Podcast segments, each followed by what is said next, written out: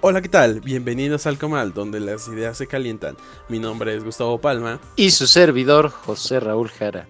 Hoy hablaremos de los videos que circulan en redes sociales por parte del cártel Jalisco Nueva Generación que reta al cártel de Santa Rosa y representa un problema de seguridad para el Estado mexicano. ¿Por qué es importante? Sí, mi estimado Gus, estos videos son importantes por dos razones. La primera tiene que ver por la gran capacidad operativa que muestran, considerando la cantidad de armas y personal que dicen tener o parecen tener. Además de que mencionan un estado de gran desarrollo económico, como es el de Guanajuato, y que les pertenece, eh, según dicen. La segunda razón es que sigue estando en duda la estrategia que el gobierno actual y anteriores han implementado. Y esto provoca un desconcierto social cada vez más complicado y que crece a medida de que se van eh, presentando estos sucesos. ¿Cómo es que se desarrolló? El primer video apareció el viernes 17 de julio. En él se aprecia una caravana de vehículos presuntamente blindados y con armas muy sofisticadas, echando vivas al señor Mencho, que es el líder del cártel Jalisco Nueva Generación.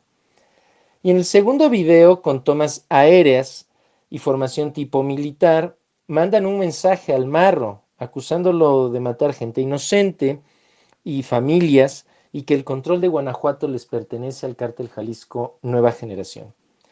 El mismo viernes, en la noche, en su cuenta de Twitter, el secretario de Seguridad Ciudadana, Alfonso Durazo, se manifestó sobre los hechos y cuestionó su veracidad, diciendo que iban a ser analizados posteriormente, y también afirmando que no tienen la capacidad con la que cuentan las Fuerzas Armadas, cosa que es cierta, y ahorita lo explicamos. El día de hoy, lunes en la mañana, en la conferencia de prensa mañanera, el secretario de Defensa Nacional, Luis Crescencio Sandoval, explicó cómo había sido el despliegue de todo el armamento y vehículos que se habían mostrado en los videos, y además dijo que habían sido filmados en los límites de Michoacán y Jalisco. ¿Qué consecuencias tiene a presente y a futuro? Las consecuencias de estos videos son varias en el corto y en el mediano plazo. Hay que entender que en los videos no están atacando o afrontando directamente al gobierno, sino que es un pleito entre el cártel Jalisco Nueva Generación, autor de los videos, y el de Santa Rosa de Lima. Eh, lo cual en las altas esferas del gobierno provoca una serie de tensiones para la toma de decisiones que pueden condicionar la efectividad de las mismas. Pueden, pueden acelerar tanto una decisión que entonces ésta se vuelve inoperante. En la sociedad, el problema es que el narco aparece como una organización invencible que, que tiene la capacidad de las Fuerzas Armadas, cosa que, como decía anteriormente, no es cierta porque tan solo se presentan 75 vehículos que ni siquiera están blindados, son de estas camionetas muy grandes tipo Ford y, ya fueron analizadas por la Secretaría de la Defensa. Además que si bien sí tienen armamento eh, lanzagranadas y misiles, no, no se compara con la cantidad y operativa que tiene el ejército y la marina.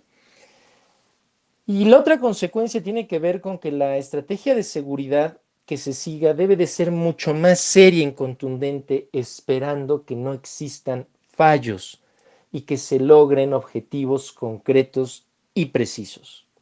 Finalmente, lo que debemos de tomar en cuenta de todos estos sucesos que se presentan es que es necesaria una transformación social para combatir el crimen organizado y no solo política o legal, que los esfuerzos de la Marina y el Ejército son muy grandes, y que deben de estar alejados de intereses políticos.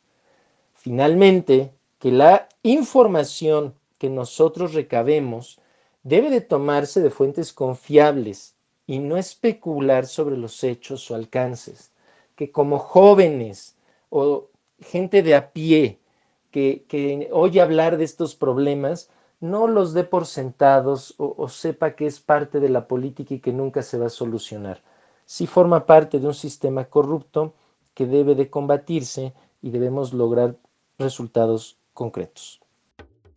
Esto fue todo por hoy. Nos vemos en el siguiente episodio. Mi nombre es Gustavo Palma. Y su servidor, José Raúl Jara. Hasta la próxima.